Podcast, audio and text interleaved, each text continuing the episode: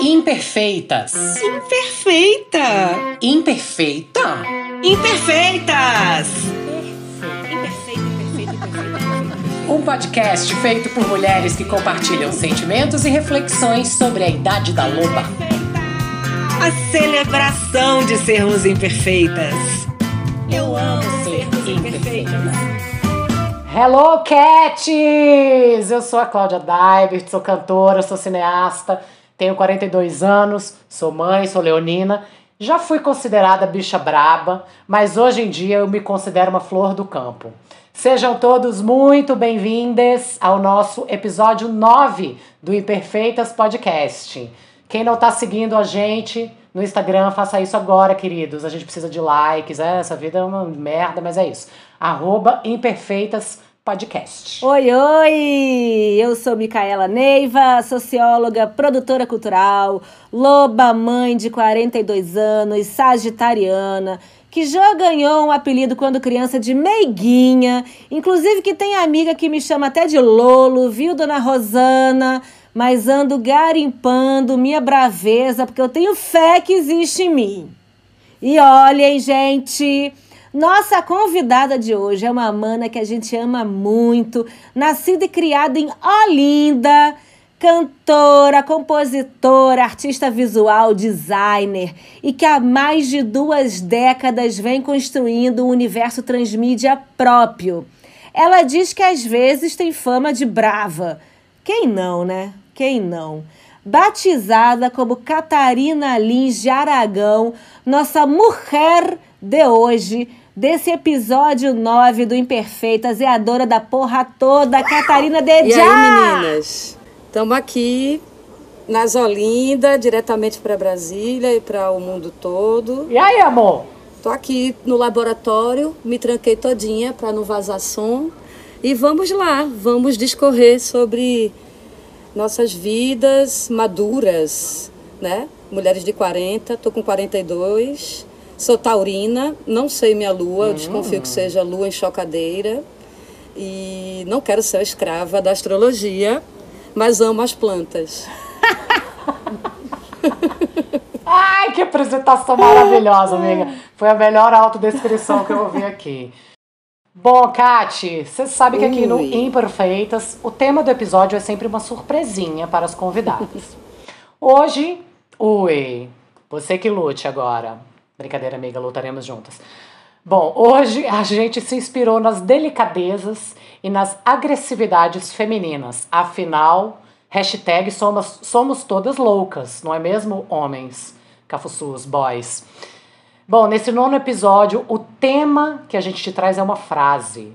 E essa frase é virada no giraia. Discorra sobre isso. Eu me identifico bastante, mulher. Eu tenho ficado até assustada, assim, com minha vida, porque eu acho que eu tô virando mutante depois dos 40. É, eu fui muito precoce, né, desde cedo, e aos 13 já comecei a trabalhar, é, junto com minha mãe, no ateliê dela de estamparia, é, artista plástica Isa do Amparo, meu pai também é artista plástico. E a gente foi muito estimulado nesse ambiente, né? Um ambiente muito musical, Olinda, no final dos 70. Então, era uma cidade em ebulição. A gente está vivendo um momento parecido agora, mas eu fui muito precoce. Eu fui mãe, eu engravidei no dia do meu aniversário de 15 anos. O, o presente chegou um pouco atrasado, chegou com nove meses, né? Depois do aniversário. E ultimamente eu tenho nadado para uma ilha e sempre é uma aventura. Eu acho que eu estou me arriscando demais. Assim, a minha experiência de pandemia e quarentena foi uma aventura, uma aventura bem intensa. E é isso. É, virada no girar é uma coisa que eu tenho questionado muito, né? Eu acho que desde pequena a mulher ela tem que sempre correr à frente, provar mais que é capaz e eu ficava muito puta ao ouvir, ah, você não pode porque você é menina. E aí hoje em dia eu tenho questionado isso, né? Se é isso que me motiva, essa, essa mania de querer mostrar que eu posso, é, vestir essa armadura, né? da super-heroína e até que ponto isso vale a pena. Até que ponto não é legal também abrir um pouco a guarda e pedir ajuda, né? E também é, Total. respirar, né? Antes de fazer alguma coisa impulsiva, de resgatar um caiaque em alto mar, de bater num, num cara que tentou te assaltar. São as coisas que estão acontecendo comigo e tem me trazido muito essa reflexão, né? De ter um pouco de autocuidado, né? De se poupar um pouco também. De eu não tive essa oportunidade que quase todo mundo teve de ter esse mergulho profundo, né, na quarentena, de se confrontar com o isolamento e de se reconhecer, né, e se questionar em relação a muitas coisas. E eu acho que para a gente que está nos 40, isso é uma coisa muito forte. Eu tenho trabalhado no laboratório uhum. de criação digital, um, um laboratório criativo, e eu sou a única, digamos, artista né, desse laboratório. E no começo da pandemia, a gente começou a prototipar os face shields, e foi um trabalho pioneiro no Nordeste. Uau. E foi bem que intenso. Que é eu passei shield? quatro meses. É o protetor facial é, um escudo facial. Né? É foda que a gente fica pegando esses termos em inglês e colocando na nossa linguagem. Sim, mas ele serve para? Para proteger, ah, é, principalmente para a gente de saúde. A gente teve que mudar o cerne do, tra do trabalho que a gente vinha desenvolvendo, que era um trabalho mais artístico. E foi louco, né? Porque eu levei esse baque. Acho que todo mundo da, da arte ficou, caralho, perdeu sentido a arte, porque uhum. quem é que vai comprar isso? Todo mundo vai se fechar no seu bunker, comprar suas provisões, se proteger, e a arte nisso? Eu travei, eu olhava para o ateliê, para o meu estoque e falava, fudeu, deixa isso para lá, não conseguia nem olhar. Uhum. Aos poucos isso foi mudando e foi terapêutico para mim voltar né, a divulgar meu trabalho artístico, porque pelo fato das pessoas estarem mais em casa, elas se confrontaram também, talvez, com paredes vazias. Então, elas voltaram a consumir arte. O fenômeno das lives, então, veio a questão de fazer cenografia, cenário. A questão uhum. também que as pessoas, acho que se compadeceram, entenderam que a economia criativa é importante, que consumir o local é importante, que ajudar os artistas é importante. Então, deu essa guinada. E aí foi loucura. Até porque, porque... o que... O que o que mais foi consumido agora na pandemia foi arte, né? Pois é, seja o que salva música, também. Seja... É. É, é. é louco, porque no começo foi um impacto, uma opressão muito grande, né? Mas aos poucos a gente foi sentindo falta disso também, né? Essa solidão, esse mergulho ficava muito mais suave com a arte nas nossas vidas, seja em forma visual, seja em forma é, do áudio, né, da música. E é isso. Estou nessa correria, nesse pandemônio. Agora também entrou essa campanha tacanha. E fico preocupada. Eu me sinto, assim, em vez de estar tá mais sábia, eu me sinto mais sem paciência. Sim. São sete meses sem parar, né? Eu acho que eu estou, de certa forma, no limite, assim, tomar bombinha relógio. Então. Você tem sentido sua giraia muito presente? Muito, muito, muito, muito. É como eu falei, outro dia eu resgatei o caiaque corri 300 metros do dique, pulei no mar na arrebentação e trouxe o caiaque de volta para a ilha sem remo. E aí quando eu cheguei eu me questionei, eu, gente, eu podia ter sido morta por um tubarão, eu podia ter me afogado, eu sou mãe de família. É, porque não deu para pedir ajuda também, porque o dono do caiaque ele tinha saído para almoçar. E aí eu me questionei, por que, que eu fiz isso? É. Por que, que eu arrisquei minha vida por um caiaque? até que ponto é, a minha imagem em relação ao dono do caiaque, que é um cara que confia em mim, que é um cara batalhador, é, porque o prejuízo dele ia ser grande, o meu também, é, porque eu queria provar algo para mim. Mas uma coisa é certa, quando eu cheguei na ilha, ele chegou ao mesmo tempo. E aí ele sentou comigo assim na areia e falou, tu sou rocheda. Tu mostrou que tu conhece o mar, porque também trabalhar no mar, você tem que sempre guardar força para voltar. Foi uma coisa que eu aprendi quando eu fazia a apneia na infância.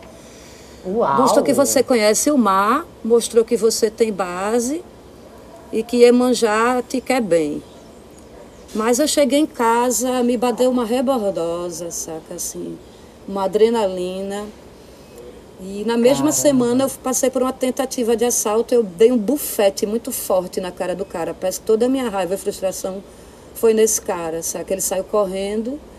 Quando eu cheguei em casa, eu ria e chorava ao mesmo tempo, porque eu nunca tive esse tipo de reação são tempos bem loucos, né? Eu me sentia assim na linha de montagem da, do laboratório como se eu estivesse no hospital de campanha, numa guerra. Uai, tava, e né? Produzindo material para, né? Você está sempre além da sua reserva de energia. É uma pressão muito grande porque eu não estava na trincheira, né? Na frente, uhum. como os médicos, os profissionais de saúde. Mas eu estava na retaguarda ajudando eles. Então, a gente viu como sistema que está nos colocando nessa situação, né, de fuder o meio ambiente, essa lei da oferta e da procura. Eu vi isso de perto, né? Um material que a gente comprava no começo da pandemia por um preço X, ele triplicou. É, a gente viu gente revendendo o trabalho da gente por quatro vezes a mais. A gente queria ter acesso a apoio, a financiamento para poder salvar mais pessoas, ajudar mais profissionais mas há uma hierarquia também na saúde. E o que é que acontece? A gente começou a adotar a lei, de certa forma, do Robin Hood. A gente estava vendendo para os ricos para ajudar os pobres. E aos poucos a gente foi conseguindo fazer as doações, mas a gente poderia ter ampliado muito mais. Mas a gente viu que tem a questão política, teve muito desvio de verba, né? isso é uma coisa que não muda no nosso país. Não e isso muda. me deixa muito revoltada. Eu acho que eu me sinto revoltada, consternada e ver que nem toda essa, essa lapada fez, de certa forma, a ordem mudar. Né? Quem estava aberto a essa reflexão acolheu, mas a ordem continua a mesma. O dinheiro só corre para onde sempre corre, o rio é. só corre para o mar, e as pessoas estão lucrando em cima das mortes da pandemia. Eu acho que isso que tem me deixado revoltada e virada no giraia. Além dessa dessa questão, sabe, que me bateu muita raiva também, de ver nossos amigos músicos, principalmente os homens, se colocarem numa fragilidade, num pedestal de que, ah, eu sou músico, eu não uhum. posso vender um cuscuz no pote, eu não posso fazer outra atividade. Eu vou ficar aqui fazendo live e, com, e, e, é, e mostrando saca? que eu sou um grande compositor. KKK. Porra, isso é foda, sabe, gente? Deve dar raiva para algumas pessoas que não são criativas de ter que se reinventar, uma pessoa que investiu a vida toda é, em, é, na sua formação acadêmica, né? ter que é. de uma hora para outra mudar. Mas, porra, não tem para onde correr, não tem boquinha, sabe? A gente tem que ser ágil. Você trouxe uma coisa, assim, muitas coisas, mas uma coisa que me levou para vários lugares de reflexão, que é a heroína, né? A Mulher Maravilha, né? E que, tipo, a gente busca se ocupar desse lugar da mulher. Isso é uma coisa que a gente já conversou muito aqui, esses, esses, essas buscas por validação, né? Que tornam a gente essas mulheres Isso. super poderosas, eu dou conta de tudo, eu sou foda. Cara, eu, Cláudia, tô de saco cheio. Eu não quero mais ser a Mulher Maravilha. Foda-se todo mundo. E quando você trouxe essa experiência da, do mar, cara, eu lembrei de uma experiência que eu tive, eu escalei durante quando eu morava em São Paulo, né? Eu, eu escalava, eu ia, é, eu ia para pedra escalar e tal. E eu vivi uma situação em que eu, Mulher Maravilha que eu achava que eu era, é, eu decidi que eu ia escalar uma, uma pedra de. Gente, o Francisco tá aqui abrindo e fechando a porta! Porra! Desculpa, pessoal, o Francisco é meu filho. Ah, virei no giraia. Entra, sai, entra, sai. Falei pra não vir que a gente tava gravando. Pronto. Ah. Enfim, voltando. E aí eu tinha ido escalar um fim de semana com a galera. Aí eu, Mulher Maravilha, tinha passado a noite com um boy, enchido a cara, dormido 5 horas da manhã. A turma da escalada foi me buscar 6 horas da manhã. E eu lá, sou foda. Imagina, vou... minha primeira pedra de tipo 500 metros. Lá, lá, lá, lá. Chegamos lá uma trilha de duas horas para chegar na pedra, na base da pedra, para escalar o dia inteiro, para chegar no cume. Esgotando esse corpo. Não, né? e eu assim, eu sou foda, não sei o quê. Gente, resumo da ópera. Quando eu cheguei na metade da pedra, quando você escala é, a, a, a altura, né? A, a corda, que é a altura, você vai em dupla. Vai uma pessoa abrindo a via e uma pessoa limpando. Eu era a pessoa que ia limpando a via. Esse meu amigo ia abrindo, super experiente, um cara super experiente da escalada, e eu limpando a via. Gente, a gente chegou na metade da montanha. Talvez tenha sido a primeira crise de pânico que eu tenha tido na minha vida, que na época eu não tinha consciência, eu fui desenrolar o pânico na minha vida bem mais pra frente. Mas na hora que eu me vi naquele lugar, eu falei: o que que eu tô fazendo aqui? E aí, é, junto aí com essa sua reflexão sobre o mar, me veio um negócio assim, eu falei, cara, eu tô desrespeitando a mim mesma e a maior força que existe nesse planeta, que é a natureza.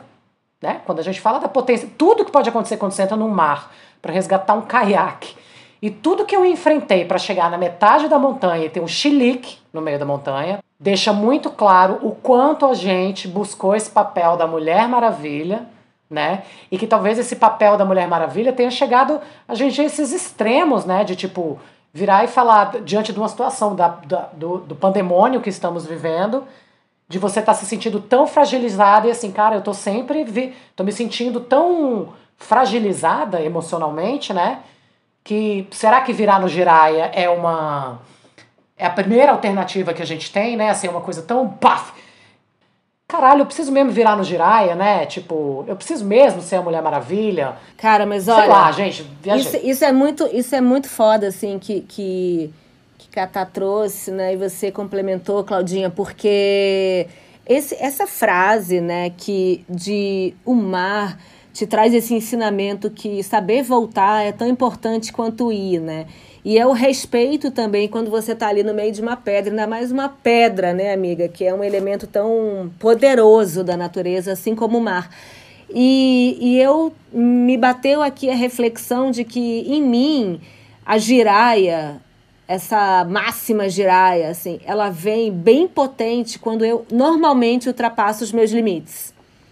Então, assim, esse sentido. lugar, esse lugar de tipo, cara, você não dormiu, virou a noite, cara, bebeu, não, né, acordou cedo, foi. Catarina foi lá resgatar o caiaque, porra, tipo, foi nadou, tipo, Tubarão, tipo, salvou caralho. um caiaque.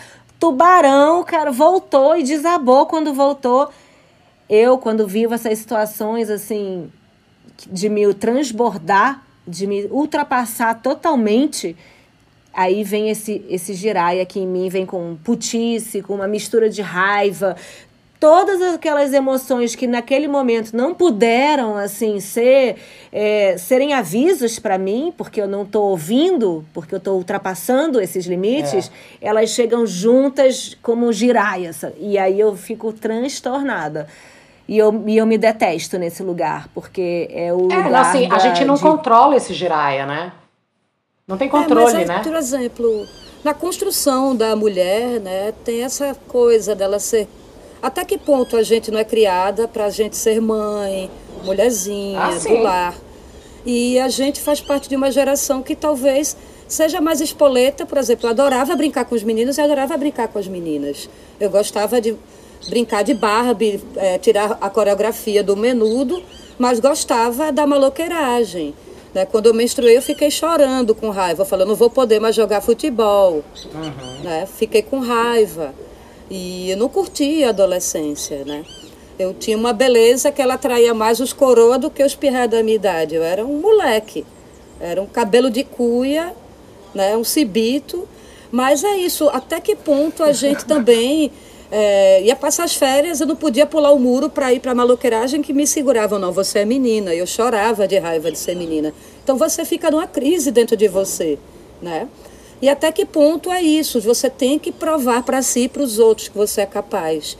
E a gente não precisa provar para ninguém. A gente tem que se abraçar, né? se acolher. Né? E isso acaba refletindo na sua relação com seus filhos, com seus parceiros porque você está sempre nesse modo, né, de, dessa armadura da fortaleza da Amazônia, e por mais que você não queira, é uma coisa que eu penso muito, reflito muito, assim, eu não quero que meu filho me veja como uma heroína ou minha filha e se sinta oprimido com isso. Uhum. Eu só quero que eles sejam felizes do jeito deles, que eles saibam, saibam que podem contar comigo, mas eu não quero que eles se sintam em dívida Quanto aos parceiros também, até que ponto? Por exemplo, às vezes eu estava super apaixonada, eu falei, ah, não estou preparada para um relacionamento, para me apaixonar, né? Como a gente fica negando e a gente não abre a guarda, isso atrapalha também, né? Quando a gente se abre, tipo, a minha tia, mesmo outro dia estava falando, Kate, mas ser cuidadosa, gostar de, de fazer uma comida boa para o seu parceiro, recebê-lo, dar um presente, isso não é ruim. Mas as pessoas não estão é, acolhendo muito bem isso, porque é. todas estão na defensiva, né? A gente também está vivendo essa hiperconectabilidade em tempos de pandemia, porra. Neguinho com a carência a mil, se expondo, né? É. E quantas, é, quantos encontros não foram feitos de forma virtual e as pessoas se expondo. E isso não é saudável, né? É complicado você para ter a confiança de receber alguém durante a pandemia, né? Aquelas você sentindo uma coisa, um robô, um robocop, sem o afeto, sem o tocar, sem o cheiro, sem o carinho, né? Isso vai te desumanizando. Com vai certeza. crescendo essa armadura e quando vê, tipo, é um buraco negro que está ali dentro de você, guardando um monte de coisa que em algum momento pode explodir num pânico, sei lá, numa é. uma herpes zoster, um cobreiro, sei lá, dá uma explodida nisso aí. E é. a gente tem que estar tá Um monte de coisa que não é tua, né? Pois é. E eu fico me questionando, assim, é, eu sou que muito. Não, que é, né? Mas que você tem que olhar, né? Eu sou muito cética nessa questão de espiritualidade. Eu acredito no, no sagrado, né? Eu respeito. Eu tenho uma conexão muito forte, assim. Eu acho que eu consigo relaxar quando eu fico observando o céu, quando eu vou cuidar das plantas, né? E é uma coisa também que eu pergunto muito, o que é que me, o que é que me impulsiona a ter essa minha expressão artística, o que é que me impulsiona, o que é que me motiva. Muitas vezes isso vem de frustração e raiva. É, exatamente. Eu não queria que fosse Sim. assim. Mas ao mesmo tempo é tão lindo tipo, você transformar isso, né? A raiva em algo belo, criativo, seja numa Perfeito. letra que depois você dá risada de si. Né? A gente se leva muito a sério. Eu, como cantora, eu tenho muito essa coisa da autopiada. Eu odeio Sim. idolatria, né? Eu era daquelas adolescentes que vivia no rolê da galera de música, mas eu ficava triste de ver uma coisa que eu via muito das meninas, porque preponderantemente a cena era dos homens. Então as meninas, elas ficavam na beira do palco Sim. E, tipo, Tietes. o cara tietando e eu não me identificava com isso, ficava revoltada. Muitas vezes eu tinha atração por algum cara, mas eu não conseguia, não tinha coragem de chegar nele para não ser confundida com isso. Olha e aí eu fui vendo que também era uma visão meio machista minha, mas ao mesmo tempo perpassa por isso. Gente, meus primeiros shows eu falava, Catarina de Já pode ser você, porque eu queria trazer às mulheres isso. Esse protagonismo, né? Essa liberdade, né? Sim, e ao mesmo tempo, tipo, eu não sou do tipo de cantora que gosta depois de um show de ver o cara babar, me babar com pose de, de fã. Eu fico constrangida, eu, ah, sai daqui, eu, saca, eu sou seu fã, eu foda-se, problema seu, eu não gosto de fã, não seja fã. Ô, Para Kate, com isso. Isso que você trouxe é muito doido, assim, a, a, a gente enquanto cantora, né, assim, né? Cara, não sei se você percebe isso, mas assim, eu toco com um monte de homem, né? Hoje é um pouco diferente, mas antes, assim, eu lembro que assim, terminava o show, tava cheio de menina, né? Os meninos sempre, os homens não se aproximavam de mim. Pois tipo, eles têm é uma... medo da mulher eles têm que tem medo destaque. da gente. É. Há um fetiche. Homens, vocês podem chegar na gente, tá tudo bem, cara.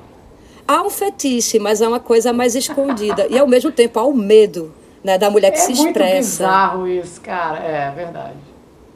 Os que conseguem chegar são mais novos. De, de brava, né? Pois é. Mas quem me conhece, quem consegue me desmontar, sabe o chuchuzinho que eu sou. Tá Exatamente, tá eu também. É o que eu falo. É pra me apaixonar, é assim, sou uma tabacuda. Uma tabacuda. Eu também, gente. É um recadinho meu da Catarina para vocês, gente. Não precisa ter medo. Tudo aquilo é encenação. A gente tá lá, fazer se expressando. Mas eu cozinho super bem aquela louca. É... Não, e a gente tem medo, tipo, porque ah, essa opressão também, né? Ah, você tá sendo mulherzinha. saca? Exatamente. Então, eu, eu acho isso foda, porque assim, eu que tive uma, uma vivência ao contrário, que hoje tô, tipo, resgatando esse lado giraia. Não que eu queira virar giraia, mas eu não quero ser aquele pastel que eu era. O prato de papa. Mas, assim, não, esse, esse, essa coisa que me acompanhou e que eu honro muito também, porque não, tá tudo bem ter um coração doce, tá tudo certo, mas é esse se colocar, né? É, e a gente quis trazer esse papo sobre virada no giraia contigo, justamente porque a gente ficou assim imaginando, né, tudo que a gente podia trazer, que você poderia trazer, e a gente foi para a infância. Sim. A gente colocou na nossa pauta, falar, bicho, a gente vai chegar na infância. A gente vai chegar porque esses estereótipos vêm lá de Exato, trás. é.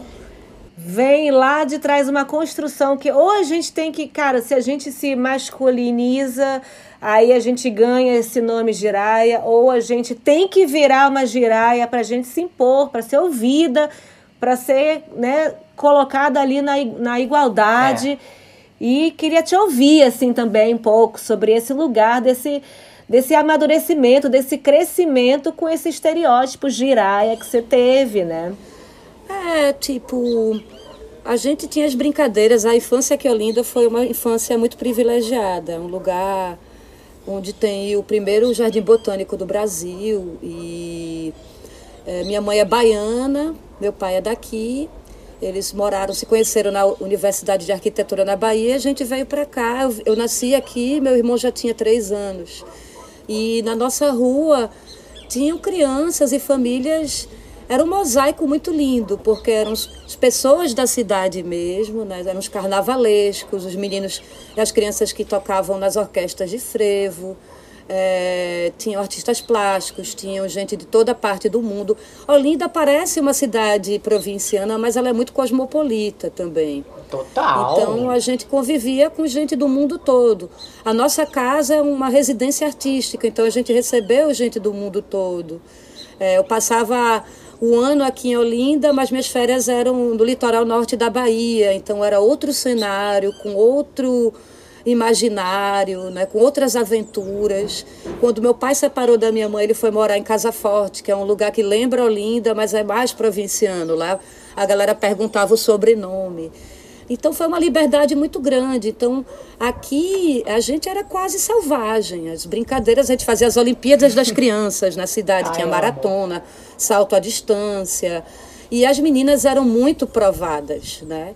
Então você tinha que ser casca grossa para aguentar o tranco, né? Tinha uma história aqui, um bullying pesado que se você pedia para sair da brincadeira, você levava porrada. E a gente não queria ser café com Caralho. leite, tá entendendo? Então isso é foda, porque não se tinha também essa coisa de você se acolher como mulher, por exemplo. Hoje em dia eu sei que eu não tenho que estar carregando garrafão de água, porra. Se precisar eu carrego, mas o meu corpo não foi feito para isso, né? Eu tenho útero, eu tenho um assoalho pélvico frágil, né? E eu não preciso estar carregando esse peso. E são tantos pesos que a gente vai carregando. E eu, com minha teimosia taurina, né? Eu. É engraçado que eu tenho essa negação do zodíaco, mas ao mesmo tempo eu tenho orgulho de ser taurina. né? Eu gosto de cozinhar, eu sou hedonista, eu adoro um óleo essencial, um creme, um banho de banheira. Meu sonho é ter uma banheira, sabe? Chegar doidona e jogar um sorrisal dentro e deitar, sabe? tipo meus sais de banho para me livrar da ressaca. Mas é isso, a, a gente vai criando essa, essa carapaça, né? E é tão lindo quando a gente sai desse casulo e abre essa borboleta generosa e bela, né? E cheirosa. E ela assusta também, né? Essa mulher amorosa, apaixonada, que ronda a cidade a te procurar. Né? Tem isso também, que eu acho lindo e acho que isso ainda vai ser acolhido. Eu fui casada há 16 anos e foi um casamento muito bacana, mas foi muito louco, porque os dois eram artistas e estavam em ebulição na época. E era muito triste para mim essa coisa da sina do nordestino, né, da gente aqui do Norte e Nordeste, de ter que fazer o êxodo para se desenvolver profissionalmente e conciliar casamento, maternidade com isso. A Claudinha trabalhou um tempo comigo, ela Sim. via o quanto eu sofria Total. com isso, o quanto Muito. isso dificultava o meu trabalho, porque você está em destaque, mas ao mesmo tempo você não tem uma estabilidade financeira, isso te vulnerabiliza demais, você está exposto, as pessoas te manter as coisas, reconhecem, né? né? E ao mesmo tempo você também ainda não está adaptado emocionalmente a esse novo, né? A lidar com isso com sabedoria, com presença de espírito e somatiza, se atrapalha. E as pessoas querem de você uma perfeição, uma postura que elas projetam e que eu falo, caralho, eu adoro ver um show onde a pessoa improvisa, a pessoa erra, porque você vê que ela é humana.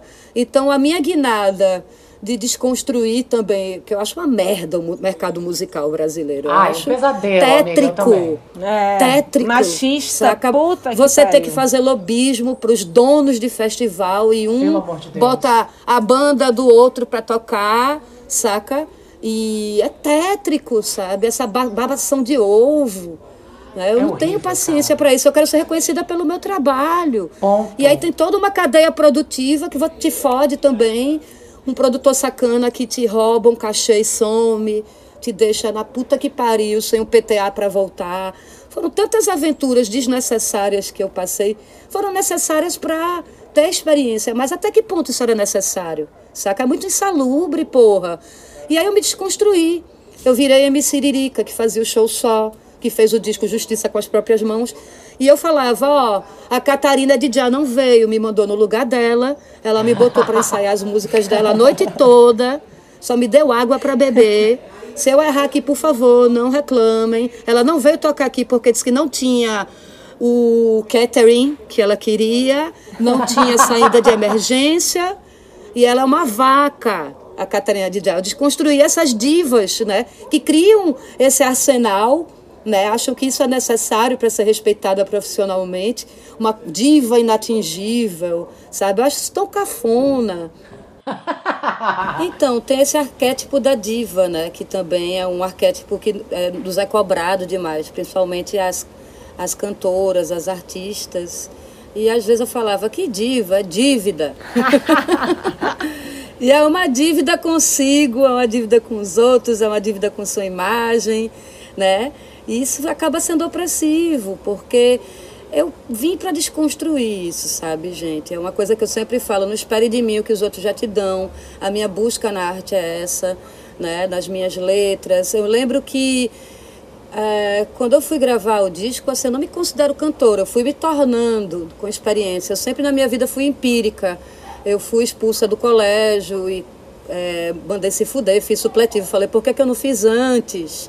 E eu odiava química, fui dar aula de fotografia, laboratório, para 80 alunos com 18 anos. Então, eu acho que eu sou mais prática, né? E é isso, sabe? É, a MC Siririca é um exercício muito bom dessa coisa da antidiva, porque eu esculacho a Catarina de Já, né? e eu tô aqui, eu vou largar o verbo, é isso mesmo. Aí fazia o show e depois a galera vinha falar comigo, falava, nossa, a Catarina de Já parecia tão legal, ela é assim mesmo, aquilo é uma vaca. e aí quando eu ia com a Catarina de Já, com a banda e tal, a galera, ó, tem uma menina cantando tuas músicas, uma tal de MC Siririca, e fica falando mal de tu. Mentira, que as pessoas achar, acreditavam. Aham. Ah, não, gente, é maravilhoso. Nem o melhor publicitário ia pensar, ia ter uma ideia tão genial, cara. Fala sério. E aí eu falava, ah, a MC Siririca é uma louquinha, eu tô dando uma força pra ela, Deixa mas ela. deixa ela falar Deixa mal. ela, deixa, Ah, coitada, coitada. Muito bom, cara. Tô nem aí. Por exemplo, as minhas músicas, né, a construção da cantora, eh, a gente fazia uma fusão de ritmos muito louco, as referências loucas, assim. A classe média estava começando a curtir tecnobrega, então a gente misturava tecnobrega com punk rock, com ragamuffin, era uma loucura, com cúmbia, hip hop. Galera, tipo, os primeiros shows que a gente fez em São Paulo, ninguém entendia porra nenhuma. Quem são esses loucos? Hoje em dia, tipo, eu acho que essa atitude, né, que a gente tem aqui em Pernambuco, a gente não tem muito tribo aqui, é tudo uma fusão danada. Hoje em dia você vê, tipo, a galera misturando as coisas e tipo um rolê de punk rock, a galera batendo cabeça, dançando tecnobrega e tá tudo muito mais misturado, né? Mas quando eu vim né, em 2009, não tinha nada disso, então era um impacto muito grande. A gente misturava fazer um mashup, assim, da música do Pica-Pau, do Vício Louco, Ai, misturava com Sensual Seduction, do, todas do as Snoop Dogg. Dogg. A gente desconstruía tudo, saca? E a gente se divertia, saca? Com isso, com esse estranhamento, né? E a gente não gosta dessa, dessa, dessa, dessa zona de conforto, sabe? Eu não gosto de zona de conforto, velho. Eu gosto de conforto, mas zoninha de conforto não. Como boa taurina, você gosta de um conforto, né, amiga? Kati, Eu falo pra caralho amiga, também. você arrasa, tá tudo certo. A gente fala pra caralho também. É, é, Eu somos tô morta de calor. Olha, eu falei pra Mica assim, a Mica, que, cara, tá um calor insuportável aqui. Eu falei, amiga, vamos focar na Catarina, ela tá em Olinda.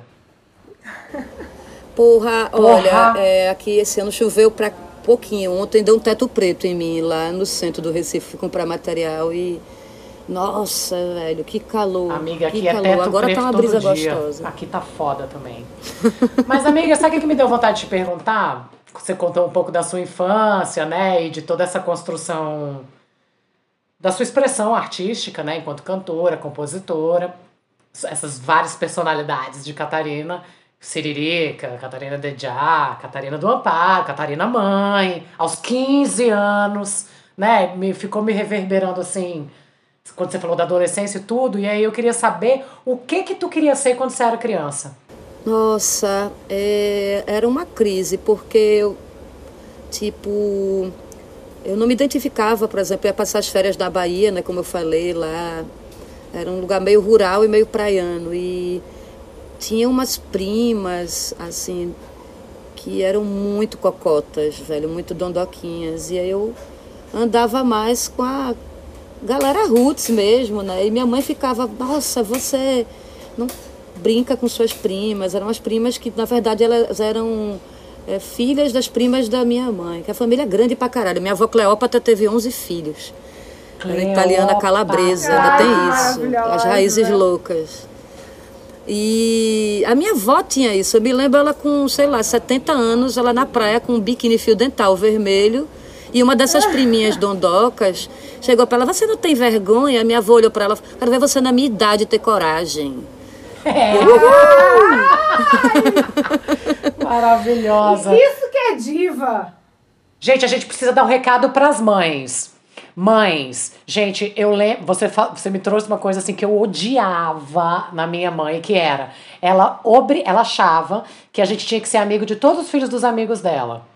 Né? Tipo isso, assim, é, as primas cocota, né? Então, assim, mães, por favor, não façam isso com seus filhos. Deixem eles serem amigos de quem eles quiserem. Não obriguem as pessoas. A, a- a- Porra, é muito chato isso. Mas vai, continua, nada a ver, só um desafio. Quando eu era pequena, eu tinha vontade de ser amazona, de andar de cavalo. Tinha vontade de ser surfista, skatista. Era isso. Era uma coisa mais do libertária mesmo, sabe? Era um, um espírito desbravador. Eu tenho uma frustração de não ter viajado muito na vida, porque ao mesmo tempo veio essa coisa forte, né? Acho que da negação da feminilidade eu fui mãe muito cedo. E aí eu fui criando esses grilhões muito cedo e foi dificultando um pouco esse rolê. Agora, até no carnaval, eu tive um romance com um italiano lindo, estava de barco a vela aqui. E ele queria que eu fosse embora com ele. Ele perguntou: para onde você quer ir? Eu quero ir para Croácia. Ele, vamos. cadê o Eu Falei: italiano, não, tá bicha? bom demais para ser verdade. O cara é gato com um barco a vela. Ele vai roubar meus órgãos. e aí eu não fui. Eu não fui. É, uma coisa bem louca é que é, agora na pandemia meu filho foi morar na casa da minha mãe, que a gente mora tudo pertinho aqui. E como eu estava trabalhando pra caralho, ralando o cu nas ostras, era muito difícil dar assistência para ele. E aí o pai pirou e falou: Ah, você está arriscando, você está trabalhando na linha de montagem com outras pessoas. João pode pegar, pare de trabalhar. Cara, eu estou trabalhando para a gente comer. Eu não posso parar de trabalhar, eu vou pirar. E aí o João, a gente acabou botando o João para morar na casa da minha mãe e está sendo bem legal no final das contas. Porque perpassa por isso também, até que ponto a gente também, por estar tá tão alienada nos filhos e os filhos na gente, por certas ausências, né? A gente perde também esse parâmetro do quanto a gente tem que cuidar e de quanto a gente tem que saltá-los, né? Acho que é um excesso tão grande de, de responsabilidade que a gente morre de medo de se acontecer uma merda, a gente se culpar. Né? É um excesso de culpa muito grande na mulher. E ele está morando na casa da minha mãe, que é pertinho da minha casa, todo dia eu vou lá e tal. Mas eu chego em casa, eu me deparo com aquele quarto do João, aquele vazio, e não ter com quem conversar. E a minha rotina mudou totalmente, a minha forma de me alimentar. E eu falo, o que é que eu vou fazer com isso agora? Parece que dá um medo dessa liberdade, dessa, desse espaço maior que se abre. Né? Outro dia eu perguntei para João, João, quando é que a gente vai voltar à nossa normalidade, você voltar lá para casa? Ele olhou para mim e falou, eu vou voltar? Nossa, eu, pum, veio aquilo em cima de mim assim, e eu falei, respira, né? Seu filho está crescendo também. Sim. Quantos anos né? ele está, Kate? O João eu tive ele 11 anos depois da Clara. A Clara está com 26 e o João está com 15. Ah, ele... é, eu lembrava que o João era bem perto do Chico, né? Mas na é, verdade do Mate da é. E o João é super intelectual, né? Ele é, não é do rolezão e tal.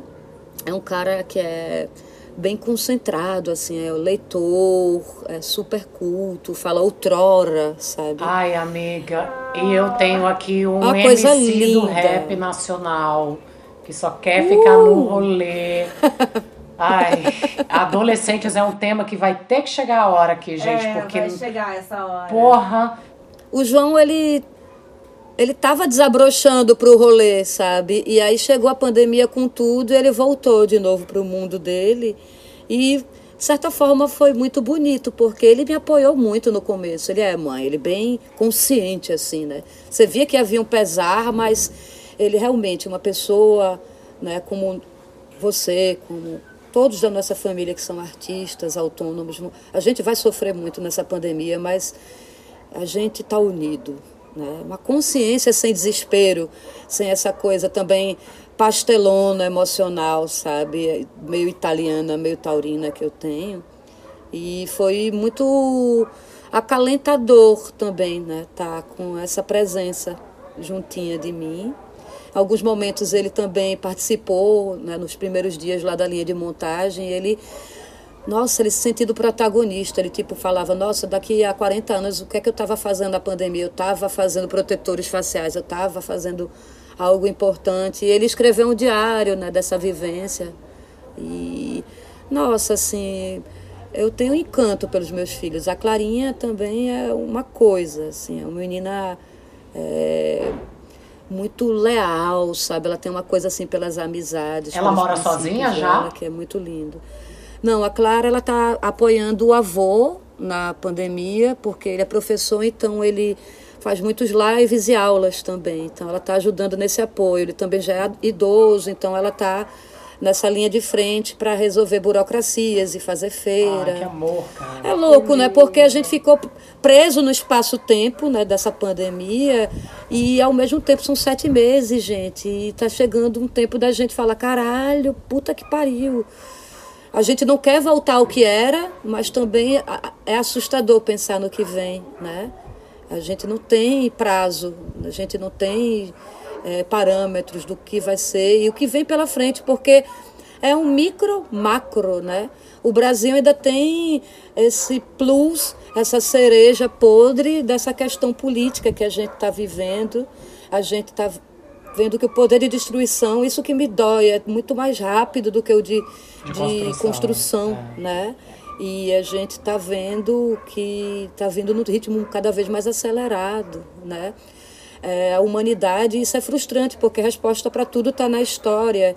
E a gente vê uma semente plantada, vê uma juventude é, preta, indígena, nos povos indígenas, assim, que está politizada, está empoderada, está forte, mas ao mesmo tempo a gente teme por isso, porque a gente sabe, a gente vê o panorama político, né?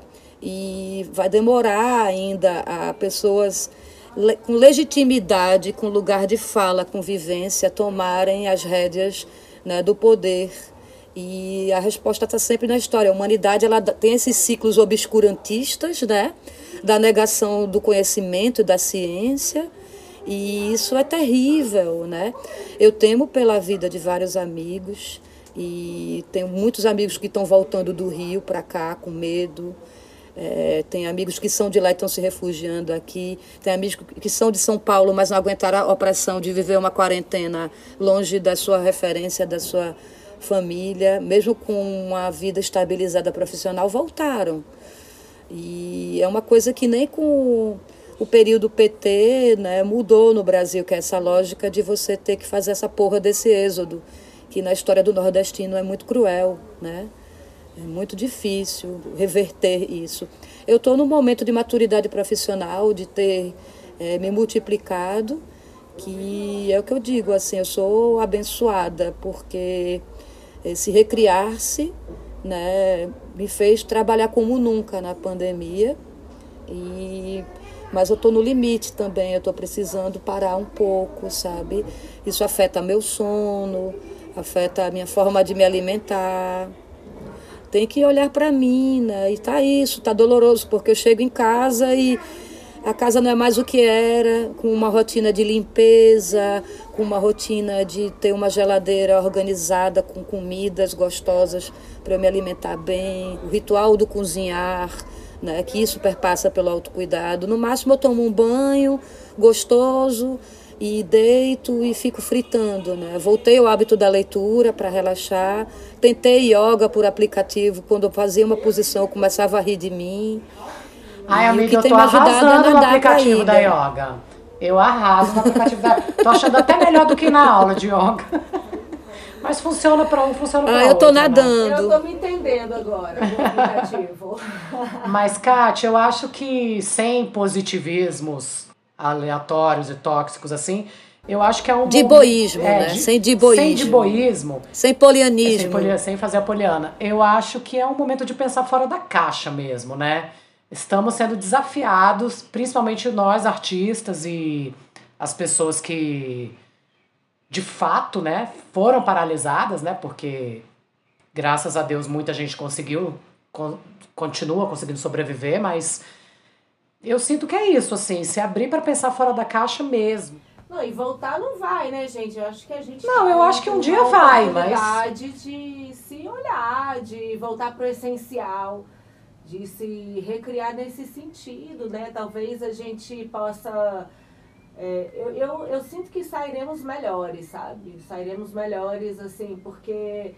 É, mais cascudos, né? Deparar, mais cascudos e a gente teve que se deparar com situações é, que nos. Extremas. é, e que nos levaram para dentro mesmo, sabe? Pra, as respostas estão dentro, né? Não estão lá fora a gente teve que varrer a casinha aqui dentro para poder se entender nesse mundo lá fora e reconstruir, porque é a gente que faz esse mundo, né? Eu, eu concordo que assim, tem muitas novas lideranças indígenas, negras, juventude que está aí se organizando, sabe? Que está fazendo um rolê independente das grandes mídias, sabe? De, de desses governantes escrotos que a gente tem. Tem muita gente se organizando sim. Então, é, a gente hoje poder se né, receber informação de uma mídia ninja, por exemplo, é, em que, que a mídia ninja está sempre trazendo é, não só coisas bacanas que estão acontecendo, mas trazendo informações que não chegam pela grande mídia. Então, assim, tem coisa acontecendo, né? Mas eu, o, o ganho acho que é nesse lugar do, do mergulho em si, né? Porque na verdade a gente tem uma escolha, né? A gente pode escolher ficar na merda ou a gente pode escolher olhar para isso e falar, beleza, e aí, né? Então, eu posso escolher ficar na nuvem do drama ou eu posso escolher ser proativa em relação a como lidar com isso, né, de uma forma positiva e o que, que eu consigo tirar disso, né? É, é assim, é complicado para mim, porque como eu falei, a minha experiência de quarentena e pandemia, é, eu não tive esse mergulho profundo. É, Será? Porque eu tive que ir para a guerra e eu não parei, sabe, Claudinha, assim. A primeira semana mesmo, tipo, eu estava sem reserva de grana, eu estava com um, um semestre, um ano promissor e tinha acabado de acabar o carnaval, ia fazer desenvolver um projeto foda, são roupas que eu faço, jaquetas com saco de ração, que eu fiz um desfile e foi um sucesso. E ia para o Rio desenvolver essa coleção. Estava com uma turnê para a Califórnia, agendada agora em, em julho, com quatro shows, uma exposição. Ia gravar lá. Era um sonho ir para a Califórnia para conhecer esse pedaço da América que não é meio América, que é diferente. E na primeira semana da pandemia eu me vi sem reserva nenhuma de grana. E minha mãe foi comigo na feira orgânica e eu tive que fazer feira com ela e ela ia pagar para mim. E é, eu sinto que ela sentiu um peso muito grande de como é que eu vou, como é que Catarina vai manter a casa dela, o filho dela. E eu não tenho condições de ajudar ela em relação a isso, mas a forma como ela reagiu me doeu. A gente tem esse ruído, eu e minha mãe, né? É, eu, eu fiquei aqui pensando, Kate, que dentro desse, né, desse tema maravilhoso, virada na giraia, é, e a gente, depois desses 40 anos, né, 42 anos, nós três, eu te pergunto se você se sente, se você sente que fez as pazes com esse com essa sensação de virada na giraia. Se você se relaciona melhor com a sua giraia. Mulher, eu acho que a giré está me perturbando muito ainda, porque realmente é essa sensação de um momento de secessão. Às vezes eu tenho a sensação que eu estou no meio de uma fábrica, no meio de uma guerra, né? Fazendo bomba. Não estou fazendo bomba, estou fazendo. Estava fazendo protetores, mas eu me sinto ainda em guerra, ainda me sinto em guerra, sabe? É e estou atenta a isso, que já faz um, um, tempão. Às vezes eu lupo dias na semana, gente. Ontem eu estava achando que era quinta-feira. Vê como é que eu tô. E aí eu estou preocupada com isso e estou tentando buscar alguma solução. A minha terapia tem sido ir nadar, mas toda vez que eu vou nadar, o rolê é o seguinte: eu pego a bicicleta, aí vou, acho que são 5 quilômetros até a praia Aí prender a bicicleta, olhar a condição do mar, nadar. E eu tenho. O rolê é tenso porque os caras passam de moto secando, né? Tem muito tarado. Muitas vezes eles chegam pertinho e buzinam, né? E dá um susto. Voltar a andar de bicicleta foi um, um elo que eu formei também. Eu vou contar uma história incrível para vocês. Eu tenho um primo aí de Brasília, o nome dele é Raul Aragão. E ele foi atropelado, era um militante da bicicleta. Sim. Ai, amiga, Não acredito, eu sei quem é. amiga, era é. seu era primo. meu primo. Seu primo. E... Que forte, cara. Nossa, eu, eu passo pela Nossa, eu me arrepiei. dele todos Tem. os dias. Me arrepiei. Amiga, tem um monumento, é aqui perto da minha Eu casa. sei de É tudo. A, a mãe dele, Renata, estava com a gente há um mês atrás aqui. E eu estava um mês atrás antes com ele aí. Eles me receberam na casa dele na minha última turnê que eu fiz aí em Brasília. Que você veio no Festival de Cinema, que a gente se encontrou no Isso, Festival de Cinema. Isso. E fui fazer um show em Taguatinga e ele foi de bicicleta. O Raul era figura. E voltar a andar de bicicleta foi enfrentar um medo e foi meio que uma reconexão com ele. Ele me encorajou a isso. A gente fala muito que o Raulzinho era um bodhisattva, porque ele. Nossa, ele ecoou uma força, né? E aí, a minha terapia é ir nadar, mas o rolê de nadar é arriscado, né? E é isso, eu não posso ir para academia, eu não curto yoga, o nadar me faz um bem danado. Mas é, é bem punk rock mesmo assim, essa coisa de nadar na ilha. Eu não sei, eu estou buscando, gente. Eu não sei o que vai ser daqui para frente. Eu tenho tido uns medos estranhos, assim, como se eu estivesse me arriscando muito na vida. E estou muito atenta se eu não estou viciada nessa adrenalina também. Eu queria quietar mais, sabe? Mas eu não consigo. Eu fico Olha, puta que não. terapia é a melhor coisa que existe. Não, sério, eu tô falando É. sério, assim. Chegar aos 40 não foi fácil, nem pra mim, nem pra Mica. A gente vivenciou de uma forma muito próxima a síndrome do pânico. A síndrome do pânico me paralisou de uma forma assim absurda, que é isso que a gente falou em algum momento aqui. Chega uma hora que o copo transborda. Então eu acho que você encontrou uma, uma saída incrível, que é se exercitar e é tá, tá em contato com o mar, que é uma entidade, mas enfim, eu, cara, eu, eu acho que a terapia, eu acho que se todo mundo fizesse terapia, o mundo era um lugar bem mais. É, eu já tentei legal. enfrentar a terapia algumas vezes. Uma vez foi na adolescência e eu só fazia questionar o terapeuta. Eu falava, quantas horas você trabalha Pois é, aqui? mas não é isso. né? Eu ficava mais questionando ele, assim. E eu tenho vontade, eu tentei algumas vezes, mas eu não identifiquei, não me identifiquei e não abri a guarda, né, para terapia. E sinto, né, sinais fortes de que eu preciso dar esse mergulho profundo, né? Eu tenho que dedicar a isso, tenho que deixar de ser tão cética e tão dura comigo mesma, né? E procurar essa ajuda para me conhecer melhor mesmo, assim, é muito importante isso. Vamos É, ver, se né? cuidar, Kátia, se cuidar, É. né? Esse é o lugar do autocuidado, né? Autoamor, assim, que quando a gente de- desbrava, né, essa idade da loba, isso vem muito forte, né? É, é uma, um momento que a gente, o corpo grita, né? Nossa alma grita por esse cuidado, por esse carinho, esse afago mesmo do tipo, bicha, quem somos, sabe?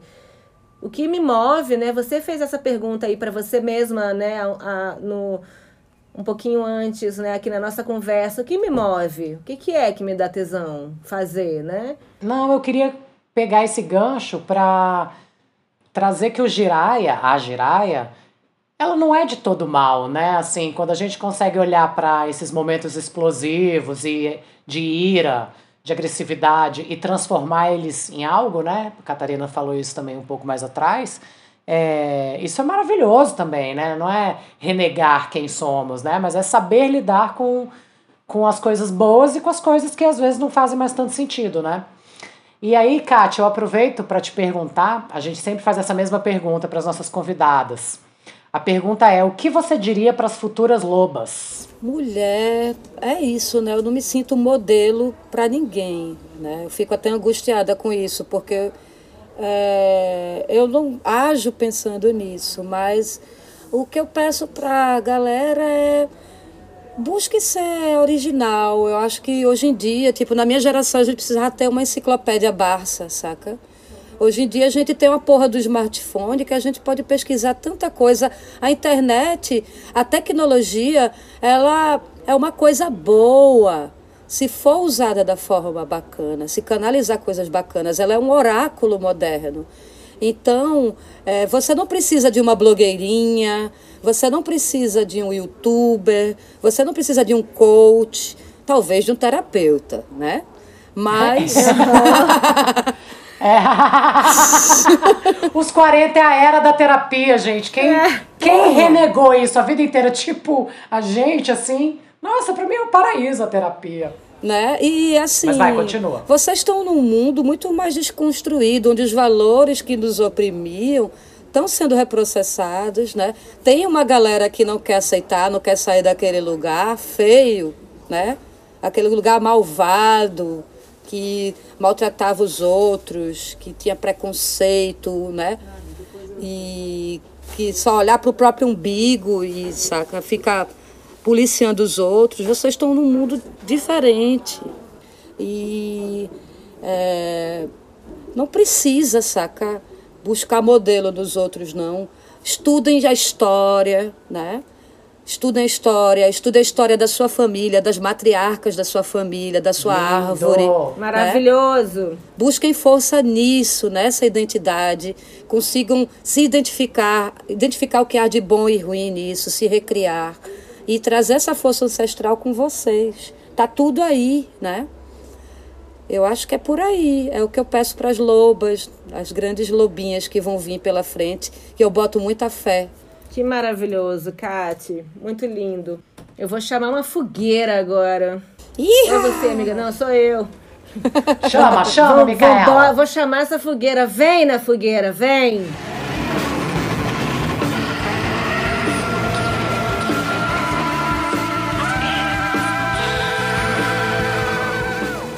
Voltamos para o quadro Na Fogueira. Nesse quadro a gente queima. Nesse quadro, nesse quadro a gente celebra nessa fogueira. Então, Kate, a gente, todo episódio, nossa convidada traz o desejo de celebrar algo ou o desejo de queimar algo. E eu te pergunto, o que você trouxe, Catarina, para essa fogueira? Eu quero queimar a hipocrisia, eu quero queimar a usura, eu quero queimar a ganância, né? Que eu convivo com ela todos os dias. Eu quero queimar ela, sabe? Esse sentimento mesquinho, tacanho, eu quero que a humanidade se liberte disso, que as portas do bom senso se abram. A gente produz quatro vezes mais alimentos nesse mundo do que se pode alimentar as pessoas e tem gente passando fome ainda. Eu quero queimar o empresário que aumenta o preço do tecido de fazer a máscara para lucrar, sabe? Que a velhinha, a senhorinha vai lá comprar e tá quatro vezes mais caro. Não há lógica. Tu tá vendendo muito mais, mané saca?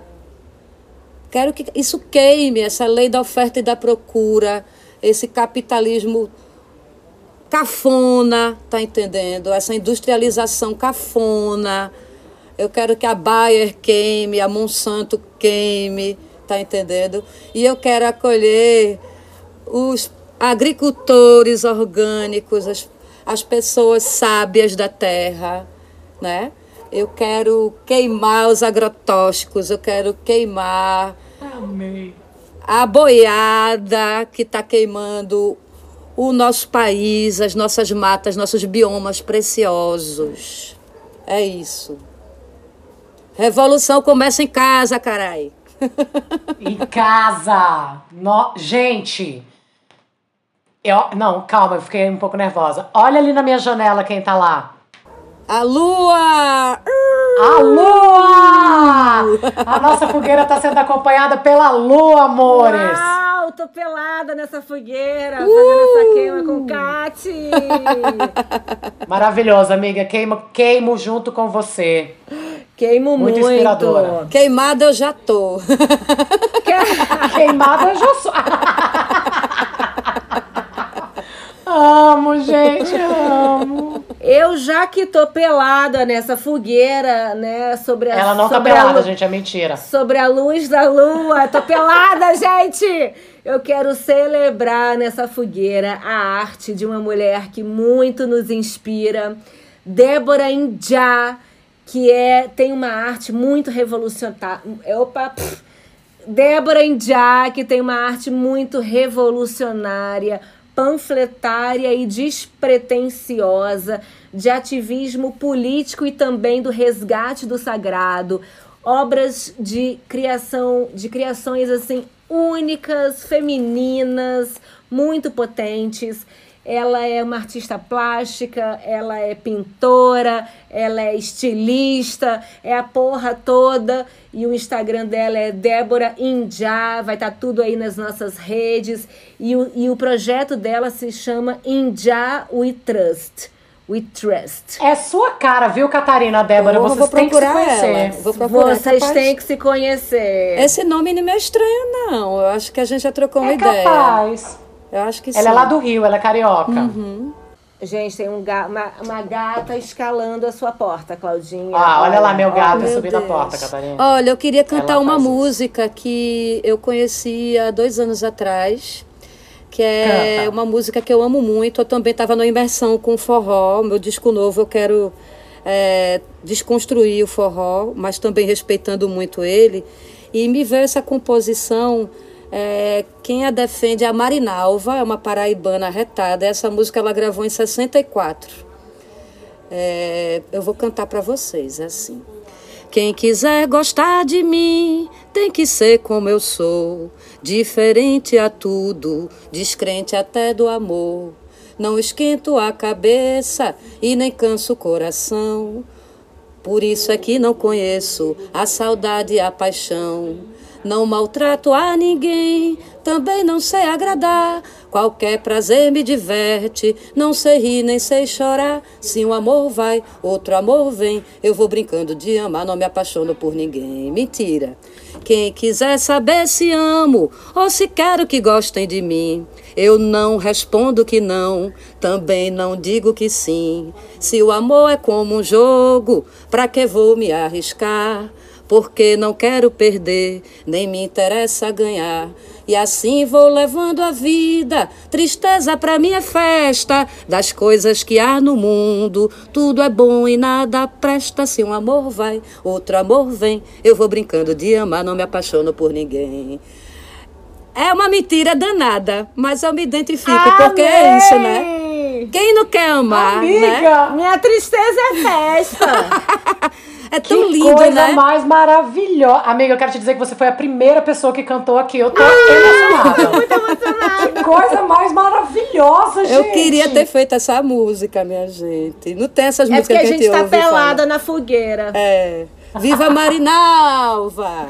Viva Marinalva! Viva o Nordeste! Viva o forró, gente! Cara, as melodias são do Baião é uma coisa muito linda, É né? foda, as métricas do forró, duplo sentido. Eu tô, eu tô muito afim, saca? Tô trabalhando muito nisso. Tô compondo muito nas Amiga, coisas faça assim. isso.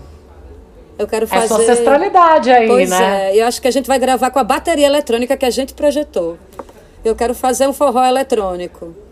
Forró eletrônico, mas com a pisada orgânica, saca? Sim. É isso, É, meus amores. essa, essa forma de cantar do nordestino é muito incrível, né? É lindo. Não, calma que eu quero celebrar Vem a fogueira, celebrar, Tadinha. celebrar, celebrar. Eu celebro, cheia de alegria de ouvir Catarina cantando. Eu sou fã de Catarina de Já há muito também tempo. sou tua fã, porra. Eu Amiga, também. nós! Ó, então eu vou celebrar nessa fogueira. Eu fui super inspirada pelas minhas manas da Indômita, que são duas mulheres apaixonadas por conteúdo que encontram e contam histórias em diferentes formatos através de pesquisa, estratégia e criação. As manas são foda, Fefe Cardoso e Ingrid, conhecida como Coelhinha. É, o Instagram delas é somosindômita. Mas na verdade eu fiquei inspirada, eu fiquei inspirada por um post delas. Na semana passada, no dia 21 de setembro, foi o Dia Nacional da Luta da Pessoa com Deficiência. E as indômitas indicaram no Instagram delas quatro humanas deficientes que eu me apaixonei, gente. Completamente. E eu fiquei muito afim de trazer aqui para que nossos ouvintes também sigam essas mulheres, conheçam mais das histórias dessas mulheres deficientes e, e que ainda lutam por uma questão que ainda é muito delicada hoje em dia, né? Então vamos lá, são elas a Flávia, que é arroba Flávia Diniz com três E's no final. Ela é produtora cultural e segue na luta antirracista e anticapacitista, ou seja, a luta da, da, dos deficientes se chama anticapacitista. A Leandra, arroba Le, Leandrinha Du, que é uma mulher trans cadeirante, escritora e fotógrafa. Uau. A Lele, é, não, elas são incríveis, cara. A Lele, que é arroba blogueira PCD, é criadora de conteúdo. E a Mariana, arroba Mariana Torquato, que é criadora do maior canal do YouTube sobre deficiência, que se chama Vai Uma Mãozinha Aí. Todas super militantes da causa anticapacitista. Gente, eu me senti assim, caralho, velho, quanta gente precisa ainda ocupar, né, todos os lugares de fala Ganhar vozes, né? ganhar vozes e assim que essa seja uma luta onde a gente possa fazer o nosso melhor também, né? E, e abrir os olhos, né? Que essa também é uma questão muito, muito, muito importante. Que maravilhoso. Bom, essa foi minha fogueira. Depois vai estar no nosso Instagram os arrobas todos certinhos. E, Kati, quero te agradecer muito. Gente, foi uma aventura gravar esse podcast, vocês não fazem ideia. Nossa, Foi mim foi uma Catarina. guerra, Uhum. porque às vezes, assim, eu sou muito chamada, mas, é, tipo, eu tô correndo tanto, gente, que, tipo, as pessoas tentam marcar comigo com uma certa antecedência e meu dia vai se redesenhando, né? Por mais que eu Sim. é, programe ele antes, ele vai se redesenhando. Então me dá medo, às vezes, né? De me comprometer e não conseguir dar conta. Mas Mas você conseguimos. dá, bicha. E eu acho que Conseguimos, imperfeitamente e é, organicamente, espontaneamente, né? Ficou um registro muito bacana. E é isso, a gente tem que ficar muito mais ligada no que nos conecta, no que nos é comum, né? Parar de olhar tanto nossas diferenças e apontar dedos. Estar tá mais atento a isso, como dizia o grande Milton Santos. Exatamente. Menos julgamento e mais amor, né? Mais empatia, mais compaixão. Passa suas redes, mulher. Ah, é, eu tô para lançar um site que vai ter tudo de Sim, mim. conta tudo de você. Tudo, né? Todo o universo de Já. Estou para lançar um site, vai ter meu trabalho de tipografia, vai ter meu trabalho musical, meu trabalho de moda. E atualmente eu tenho o Instagram, que é arroba Catarina de Já. E eu vou. Tô chegando aos 10k, aí eu vou fazer uma brincadeira que é finalmente 10 Kates, né? Vou fazer uma bandeirinha. arrasta aí, arrasta para cima.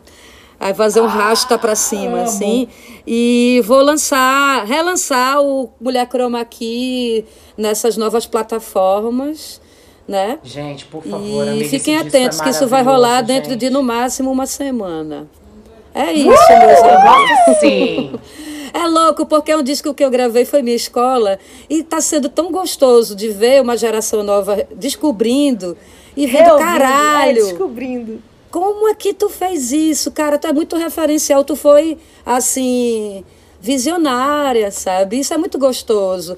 Eu gosto desse tipo de approach, sabe? Eu não gosto de babaovismo, não gosto de nada oferecido, mas você sentir isso é muito gostoso, é gratificante. Sim. É merecimento, é porque é verdade. Amiga, eu sou apaixonada por você, sempre Oh, fui. Sou muito sua fã, morro de saudades. É, tô muito feliz de você ter topado participar. É, te desejo muita luz nos próximos tempos. Tô feliz demais de você estar colocando, junta mesmo, bicha. Você é muito talentosa, junta tudo e bota num lugar só, Uhum. sabe? Configura esse espaço seu.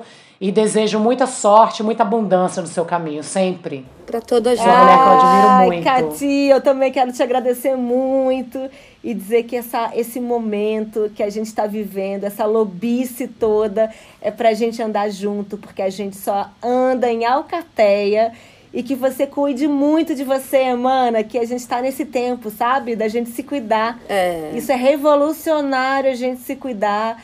Cria esse tempo. E aqui no Imperfeitas, antes da gente se despedir, a gente tem um rito de passagem aqui que é uivar. Então a gente Juntas. vai uivar juntas quando a Claudinha contar três.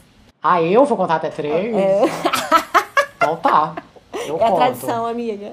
Então tá. Beijos a todos e todas e todas e extraterrestres que nos ouviram. Foi uma alegria. É uma alegria estar aqui. Mais ainda com Catarina de Já. E a lua lá, aparecendo. então. E a lua! E a lua! Gente, vocês não estão vendo, mas eu vou fazer um print e vou pôr no Instagram da lua aqui atrás de mim. Então vamos lá. Um, dois, três e.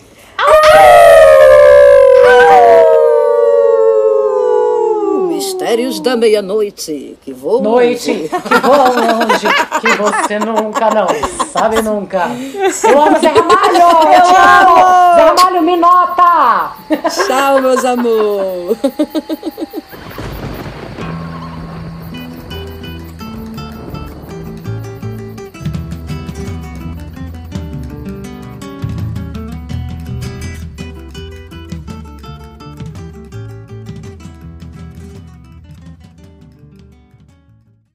Oi, gente. Fiz esse final épico para dizer que este episódio com Catarina foi um desafiaço. Microfone caiu não sei da onde. É, tivemos vários problemas em relação a, a ruído e, e gato miando, passarinho piando. Mas é, essa é a vida, né, pessoal? É isso aí, tá tudo certo, é nóis. Pra quem não sabe o que é o giraia, né? A gente devia ter falado isso, né? Mas a gente não falou.